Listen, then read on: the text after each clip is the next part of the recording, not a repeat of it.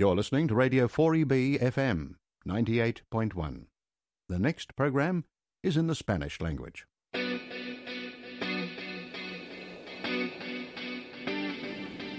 Estás escuchando Radio 4EB, Grupo Español. Bienvenido a tu programa mensual Español se escribe con ñ. Un programa centrado en el uso y el aprendizaje del español y presentado por las virgulillas Beatriz y Esther.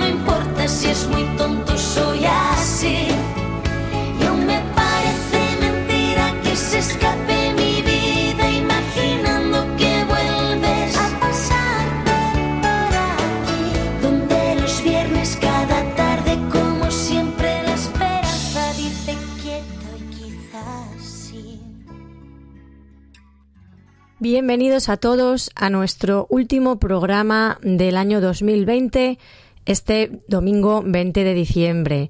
Estáis escuchando el programa de español, se escribe con ñ, y hoy tenemos una de las virgulillas porque la otra se me ha ido de vacaciones. Así que va a ser un programa un pelín más diferente que el resto de los programas que hemos tenido, pero esperamos que sea un buen cierre para este año. La canción que habéis escuchado al inicio era una canción de la oreja de Van Gogh que se llama Rosas. Y por si no lo habíais adivinado, el tema de nuestro programa de hoy va de plantas y de flores. Debo decir que después de este duro año que hemos tenido, todos hemos florecido metafóricamente en muchas habilidades que no teníamos y que hemos desarrollado gracias a los problemas que se nos han planteado durante este año con el coronavirus en todos los países y en todos los ámbitos. Entonces, por eso hemos dedicado este programa a este tema. Así que sin más dilación, voy a dar paso a nuestra entrevista de hoy. Hola, Vigulillas. Uh, primero, gracias por tenerme en vuestro programa.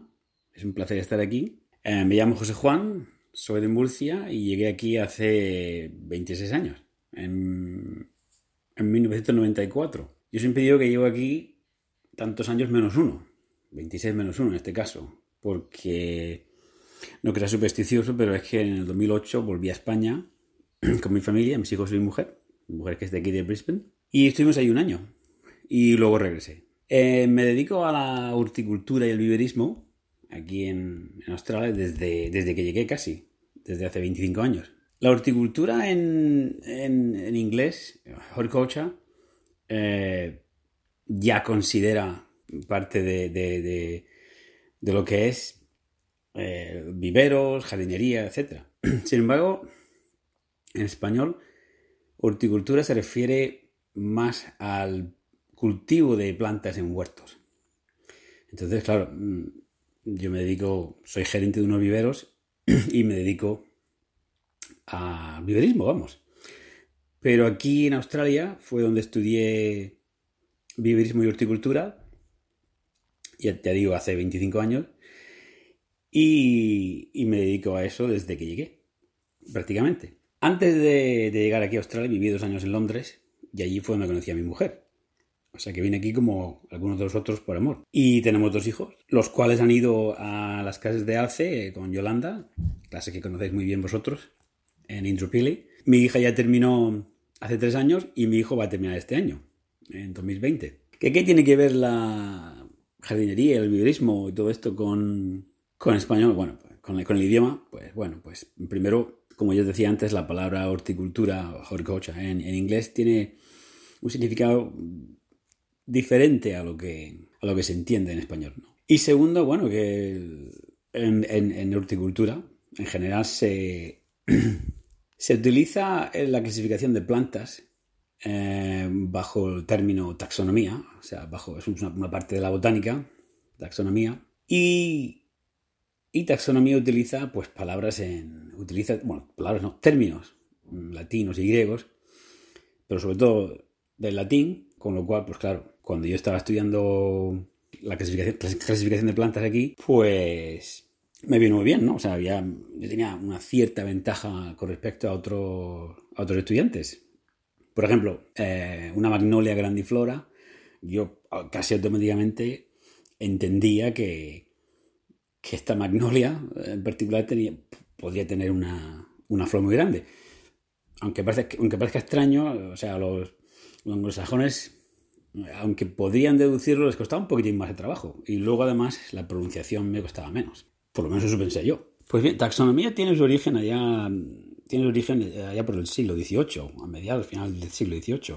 Eh, luego ya el, a principios del siglo XX eh, se establece el Código Internacional de Nomenclatura Botánica. Y bueno, para no complicaros un poco aquí la vida, pues yo os diré que, que aquellos que trabajamos en esta, en, en, esta industria, en esta en horticultura, jardinería, viverismo, pues utilizamos el género y la especie todo el tiempo de, cualquier planta. O sea, Magnolia grandiflora, eh, Lomandro longifolia, son dos plantas, una exótica, otra australiana, y se identifican por su género y su especie. El género es la primera palabra y la especie pues es la segunda palabra. De, vamos, como si dijéramos el, nombre y apellido de, una planta. A mí una planta que española, que, siempre me ha llamado mucho, mucho la atención por su belleza y porque se vende en todo el mundo, es la Phoenix canariensis. Phoenix canariensis es una palmera, una palmera original originaria perdón, de, de, las Islas Canarias, que a mí siempre me ha encantado por su, eh, por su elegancia, por su belleza y porque a mí me hacía, me parecía muy curioso que se vendiera por, por metro de, de, tronco. Aquí en Australia se vende por metro de tronco. Además es una palmera muy, una palmera muy querida por su, por su rareza y por su, por su belleza. Además tiene una prima, un primo, el Mediterráneo, eh, que es la Phoenix eh, dactilifera, o sea, la palmera de dáti- dátiles. Que para aquellos que sois de, o que hayáis visitado, por ejemplo, Elche, pues veréis que está por todos sitios y que forma parte del palmeral, que es patrimonio de la humanidad. Y bueno, que se plantó ya en época, en época romana y luego más, más adelante en época de, de- de- de- invasión musulmana para poder, eh, digamos, crear un oasis en el que se pudiera plantar otra, otro tipo de planta que para, para, para, o sea, para producir planta, eh, plantas para, para, para el consumo diario de vegetales, de, de, de frutales, etc. O sea que como podéis ver, eh, para mí la taxonomía me parece muy interesante. O sea, es una, una parte de la botánica que en cuanto al lenguaje, pues bueno, utiliza, utiliza el latín como parte de, de la forma de, de nombrar plantas. Y bueno, es la otra parte, una parte del lenguaje, que los españoles, claro, tenemos un poco de ventaja, ¿no? Para mí, para mí. Súper interesante la entrevista de José Juan. Espero que os esté encantando. Vamos a dar un descansito con una canción de Joan Manuel Serrat. Tu nombre me sabe a hierba, muy en línea con lo que estamos hablando, y volveremos con ello.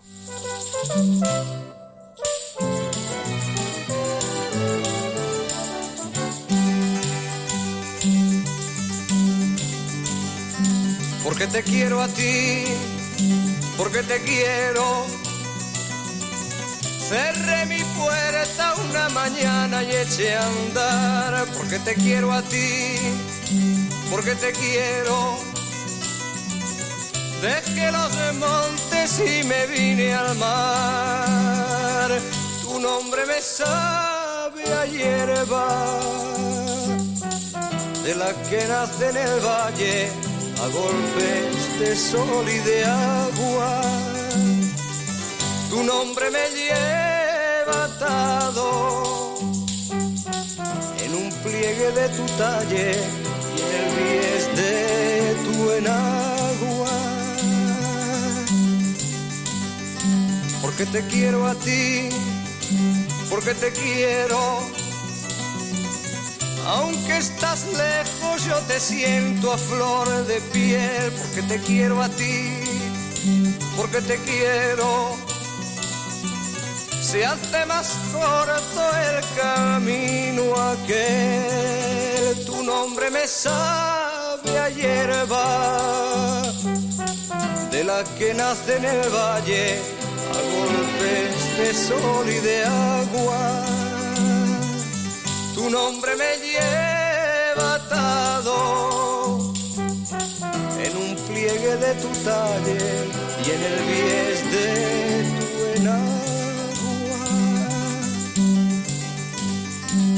Porque te quiero a ti, porque te quiero. Mi voz se rompe como el cielo al clarear, porque te quiero a ti, porque te quiero. Dejo esos montes y me vengo al mar. La, la, la,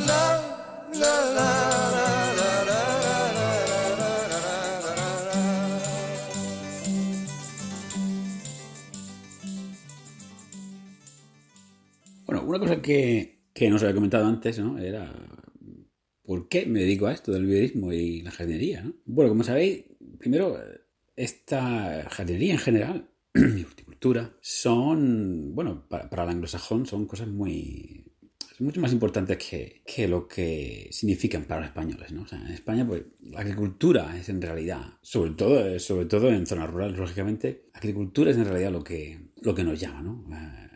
Y más bien por casi por obligación que por otra cosa. Yo me crié en, en Murcia, como, como he dicho antes, y bueno, mi familia tiene una, una pequeña finca de, de cítricos en Murcia. Y bueno, pues yo de pequeño pues iba a ayudar a mi abuelo y a mi, y a mi abuela y a mi tía. O sea, era, era una obligación, ¿no? O sea, era- pero había cosas que me gustaban mucho. Por ejemplo, me encantaba ver regar, o sea, me encantaba ayudar a regar. Se regaba lo que se llama manta, es decir, se inundaba literalmente lo- los bancales y a mí me encantaba ver el cambio casi inmediato que se producía en los cítricos al regarlos, ¿no? Ah, porque no era un regado constante poco a poco, no era un regado de golpe. Y claro, a mí pues me, gustaba ver ese cambio casi inmediato, como digo. Y como ya os digo, pues empecé, para mí era un, para mí era un bueno, había que ir a ayudar en la, en la finca, ¿no? Pero recuerdo, hay cosas que uno recuerda en la vida que, que no se lo olvidan, ¿no? Y a mí no se me olvidó, mi abuelo me dijo una vez, y estaba yo podándome, él me enseñaba a podar, me enseñaba, en general, me enseñaba a hacer cosas en la,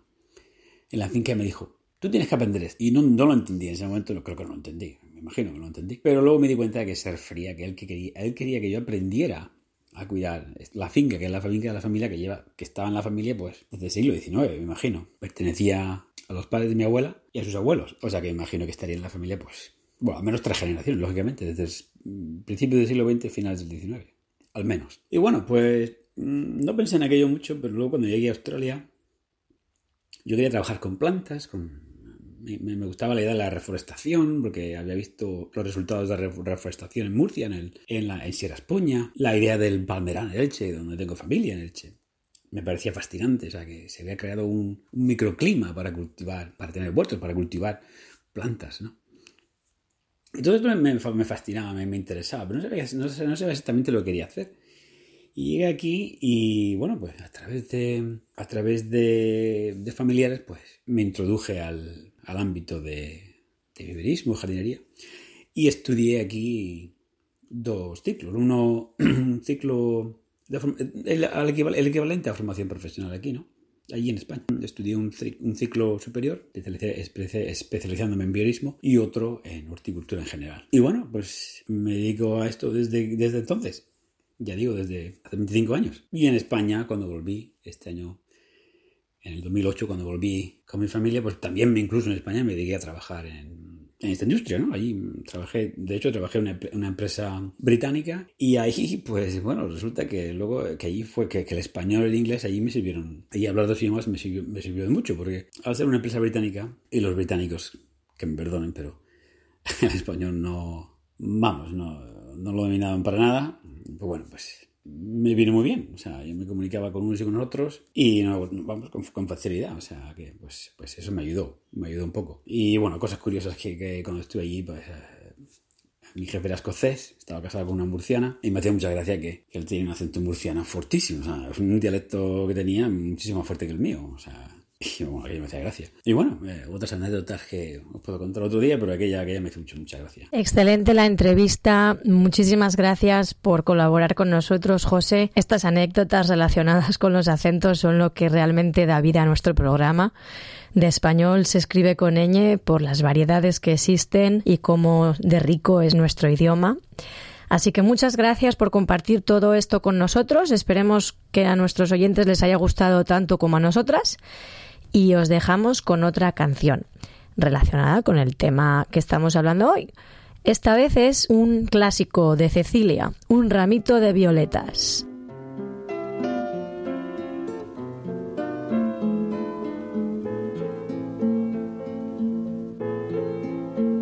Era feliz en su matrimonio, aunque su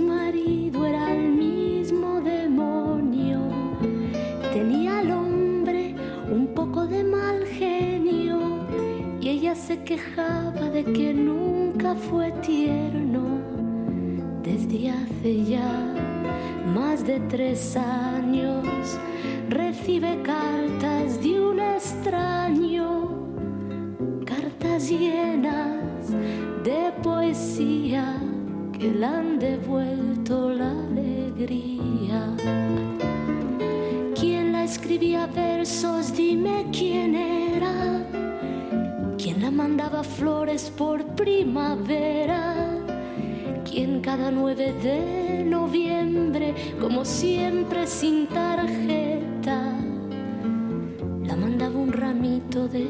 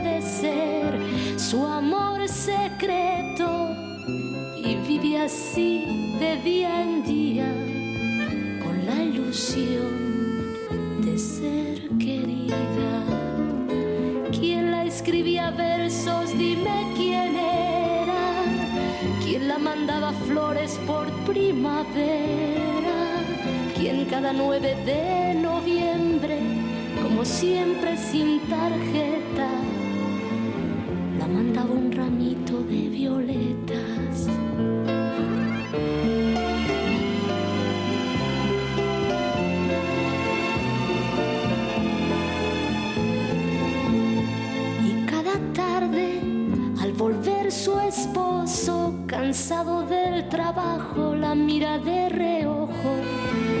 No dice nada porque lo sabe todo. Sabe que es feliz así de cualquier modo. Porque él es quien la escribe versos. Él su amante, su amor secreto. Y ella que no sabe nada, mira a su marido y luego calla. ¿Quién la escribía versos? Dime quién era. ¿Quién la mandaba flores por primavera? ¿Quién cada 9 de noviembre, como siempre sin tarjeta,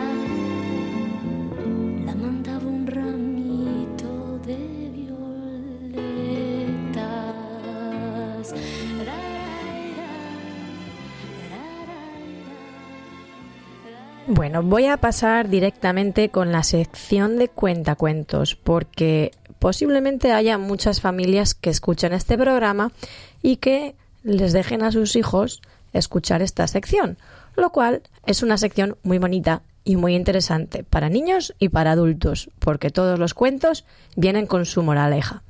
Os dejamos con La semillita. La semilla por Eric Carle. Había una vez una semilla muy pequeña y había una vez un día de otoño.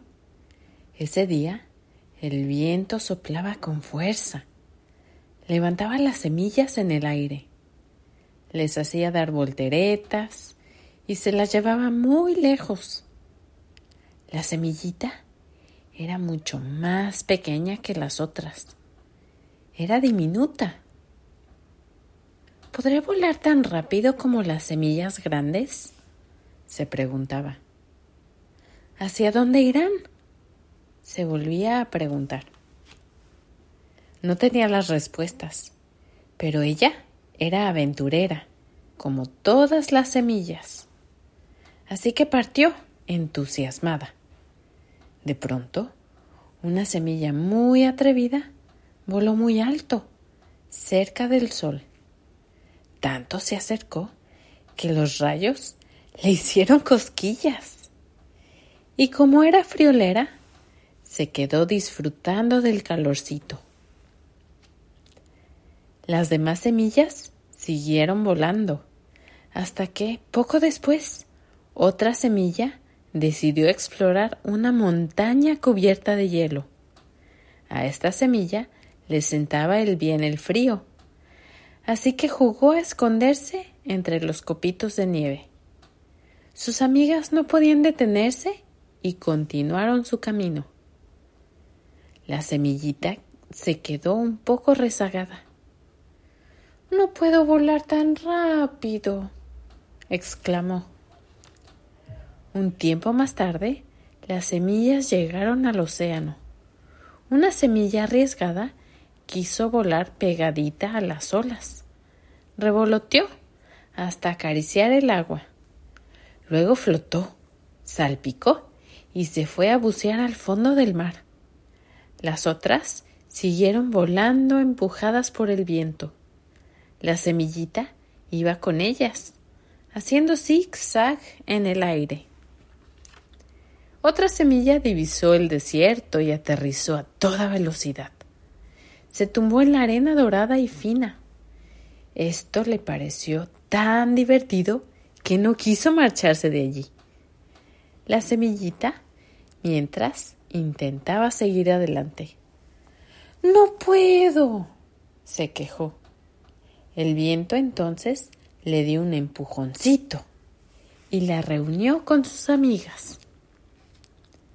Al fin el viento se calmó y las semillas cayeron al suelo suavemente. Un pajarito se posó cerca de una semilla. La miró y le pareció tan simpática que la invitó a volar con él. Y la semilla de un brinco se subió a su pico. Llegó el invierno. El viaje había sido largo. Las semillas necesitaban descansar. Se acurrucaron sobre la tierra hasta que la nieve empezó a cubrirlas como una manta blanca. De repente, menuda sorpresa se llevó la semillita. Un ratón salió de un agujero y se encaminó hacia una de las semillas. Se acercó mucho, mucho. Sonrió y le propuso un viaje bajo la tierra. La semilla aceptó encantada y juntos desaparecieron. Llegó la primavera. La nieve se derritió. Los pájaros cantaban a coro. El sol brillaba y la lluvia caía. Las semillas felices y rechonchas se abrieron y dejaron de ser semillas para convertirse en plantas.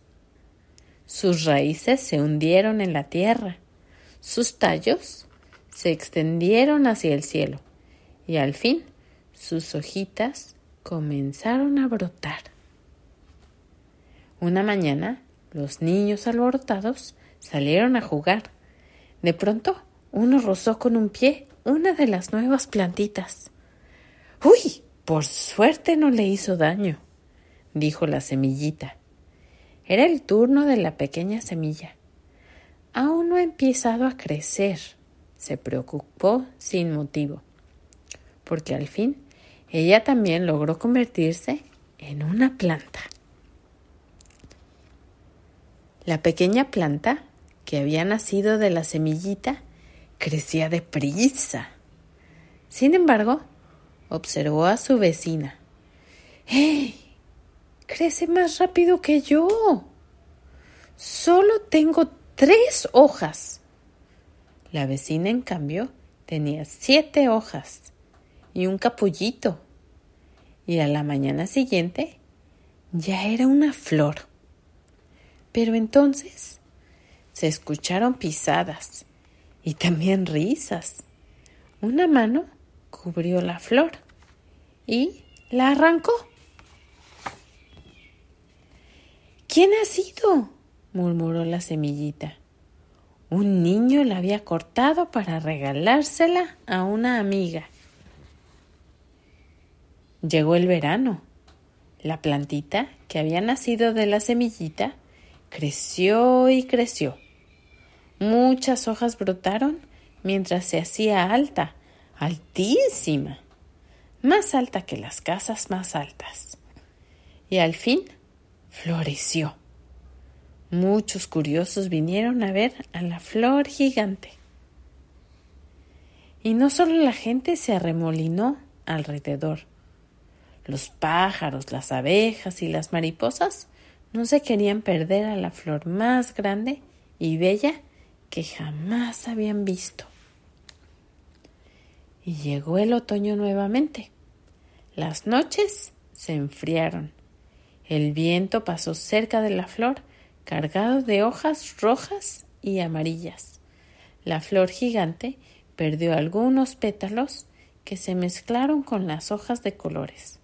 Los pétalos y las hojas rodaron e hicieron piruetas sobre la tierra.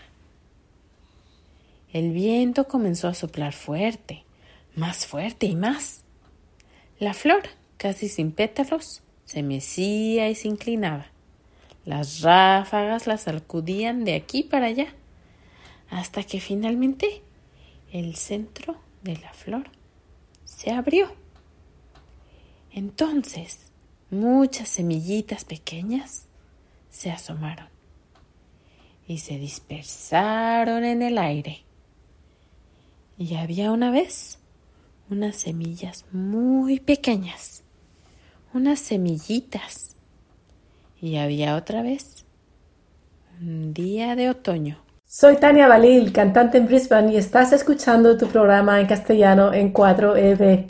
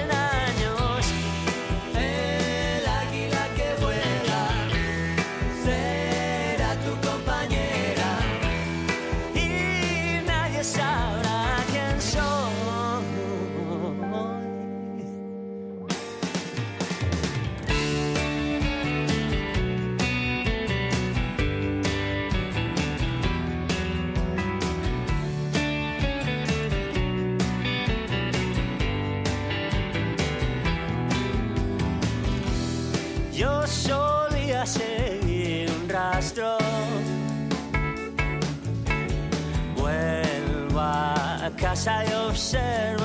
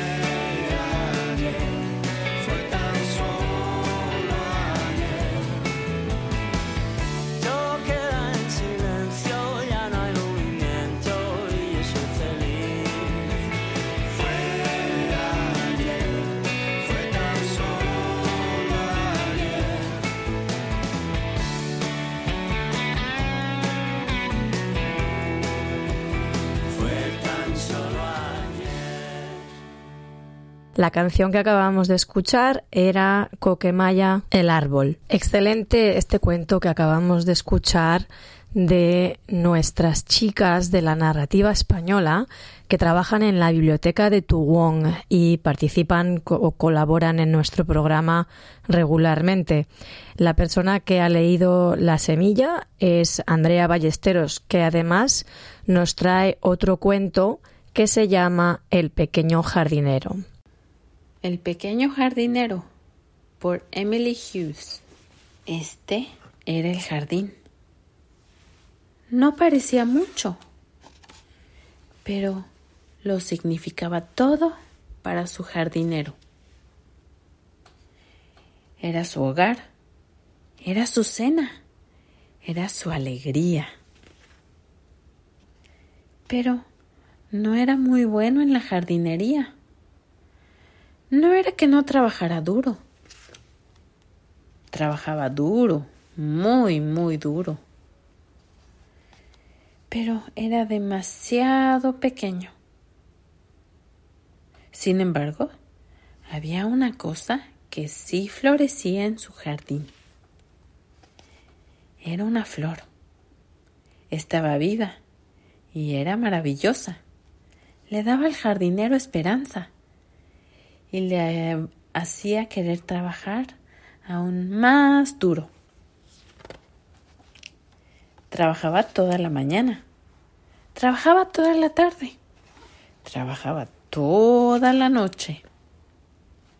Pero aún así, el jardín se estaba muriendo. No tendría hogar, no tendría cena, no tendría alegría. Una noche, sintiéndose cansado y triste, pidió un deseo. Me gustaría tener un poco de ayuda. Nadie escuchó su pequeña voz, pero alguien vio su flor. Estaba viva y era maravillosa. Le dio esperanza a alguien. Hizo que alguien quisiera trabajar más duro. Al día siguiente, el jardinero estaba muy cansado y durmió todo el día. Durmió toda la semana. Durmió todo el mes. Y cuando finalmente se despertó, había pasado el suficiente tiempo para que algo cambiara. Este es el jardín ahora. Y este es su jardinero.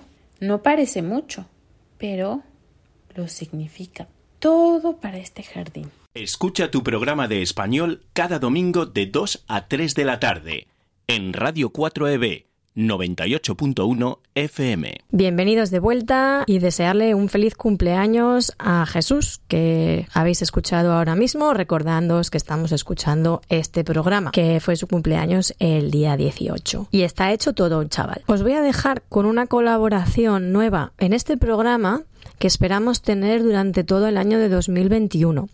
Se llama Ana García del Barrio y es experta en meditación una cosa que creemos que es súper importante durante la enseñanza y el aprendizaje, ya que el estrés y los nervios nos pueden jugar una mala pasada a la hora de recordar cosas y para mejorar nuestros sentimientos durante la vida en general. Así que os dejamos con este programa que es Meditación para reconfortarte. Esta meditación está inspirada en una práctica que ella hizo con Emma Baker, amiga y profesora de meditación en Brisbane. Ana tiene su programa de audios, de, podcasts, que está en Spotify y todo el mundo la puede encontrar buscando el nombre de su show que es Divina de la Mente. Todos podéis compartir vuestras experiencias a través de las redes sociales, etiquetándola en su Instagram, Divina de la Mente, o mandarle un email a hola arroba divinadelamente.com. Os dejamos con este programa para que os relajéis durante 8 minutos. Bienvenida a esta meditación de Divina de la Mente. Hoy vamos a hacer una práctica que te va a ayudar en esos días donde te encuentras ansiosa, desubicada, donde te cuesta centrarte. Hoy vamos a practicar un tipo de respiración que te va a ayudar a pacificar tu cuerpo y tu mente, tu espíritu. Para estos días te propongo que practiques la respiración alterna, por la cual inspiramos y expiramos solo por una fosa nasal, de forma alterna, para equilibrar ambos hemisferios cerebrales. En la medicina tradicional ayurvédica, originada en la India hace milenios, y en el yoga, se dice que por la parte derecha del cuerpo, la que está controlada por el hemisferio izquierdo del cerebro, circula la energía activa, nuestra parte masculina, que se representa por el sol. Por la parte izquierda circula la energía receptiva, controlada por el hemisferio derecho, que está representada por la luna.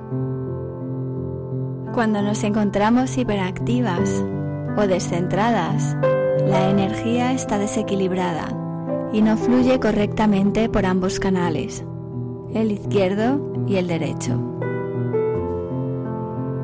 Como sabemos, la respiración es el puente que une nuestras emociones con nuestro cuerpo y nuestra mente.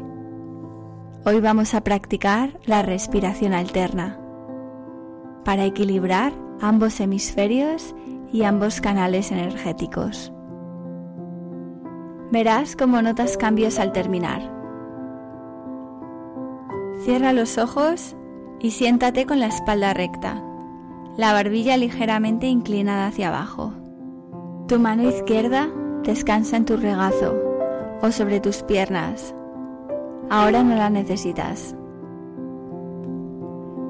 Posa tu dedo índice y el corazón de la mano derecha entre tus dos cejas.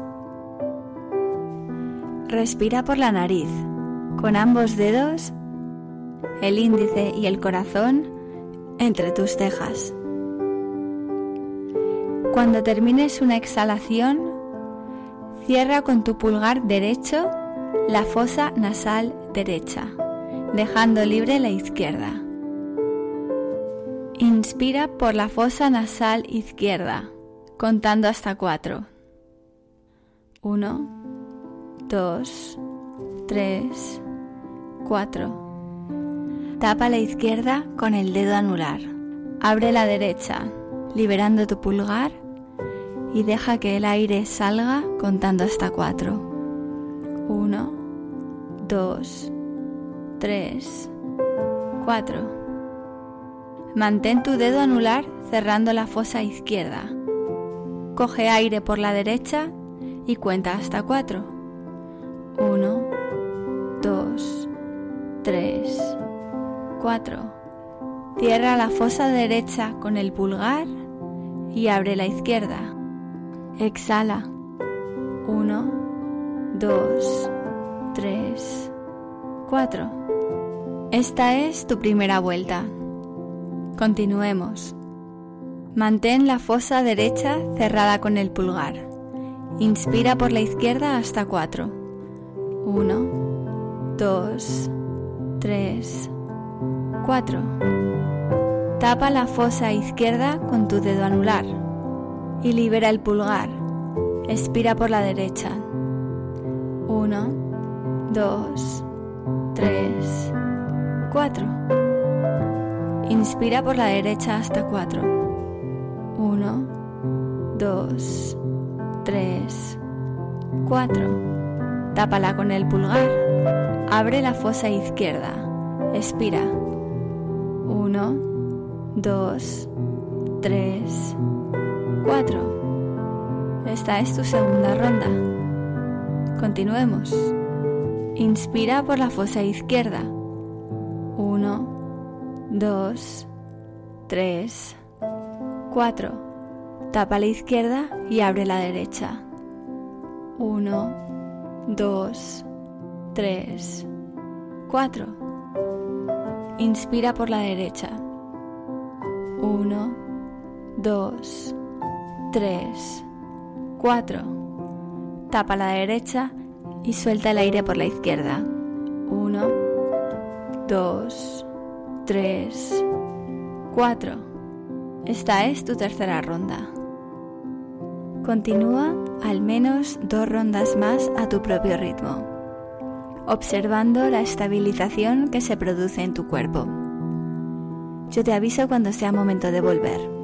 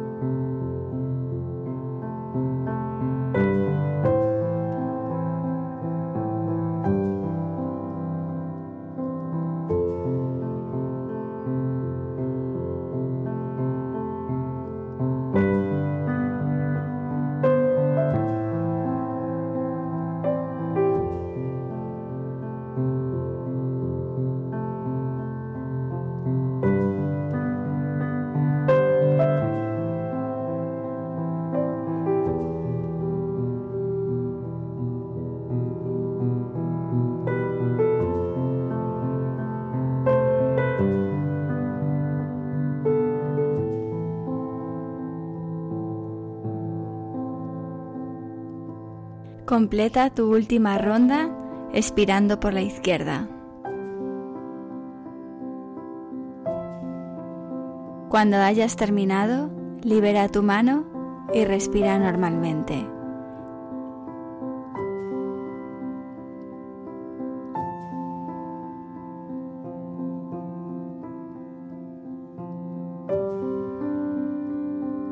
¿Te sientes más relajada? ¿Más estable? Aunque no te des cuenta, en tu cuerpo y en tu mente se están produciendo cambios. Escribe en tu cuaderno cuáles son. ¿Qué sientes? Cuando puedas, abre los ojos. Feliz día.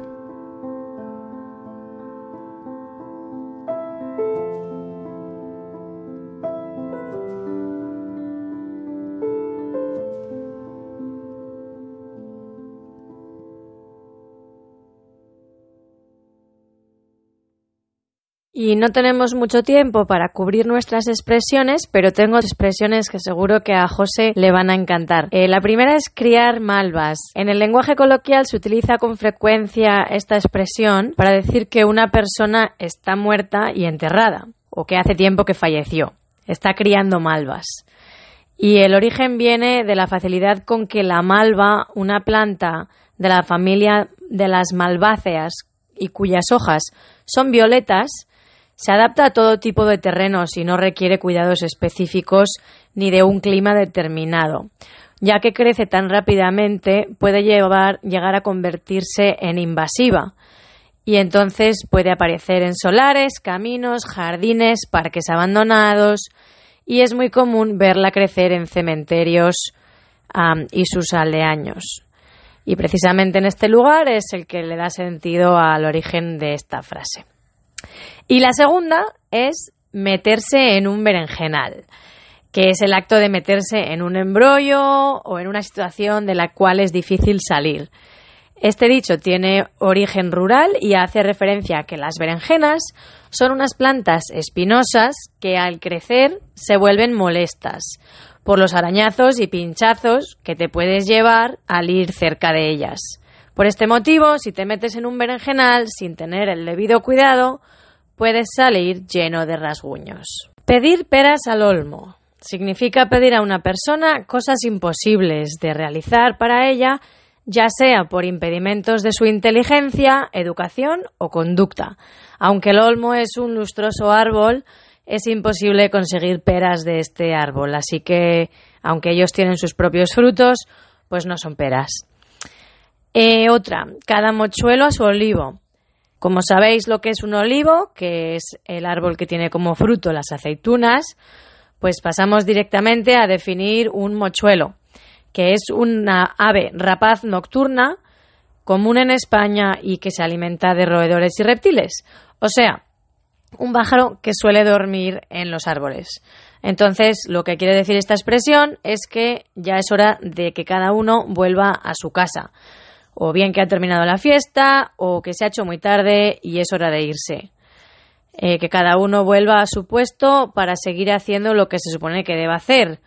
También puede ser eh, relacionado con el trabajo o con otras tareas. Y la última, dormirse en los laureles. Significa descuidarse o abandonarse en la actividad emprendida, confiando en los éxitos que ya se han logrado.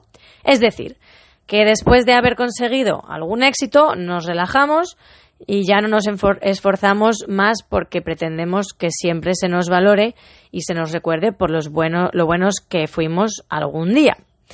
Lo malo es que la vida es muy dura y eso no puede ser así. Eh, la frase viene de origen griego, ya que el laurel era considerado, bueno, tanto para los griegos como para los romanos, como un árbol protector y curativo, y lo tomaron para representar la gloria, y era un símbolo también de resurrección, eh, porque sus hojas tardan en marchitarse una vez cortadas. Estos griegos y romanos encontraron el uso de hacer una corona de laureles para honrar a los vencedores en las pruebas atléticas.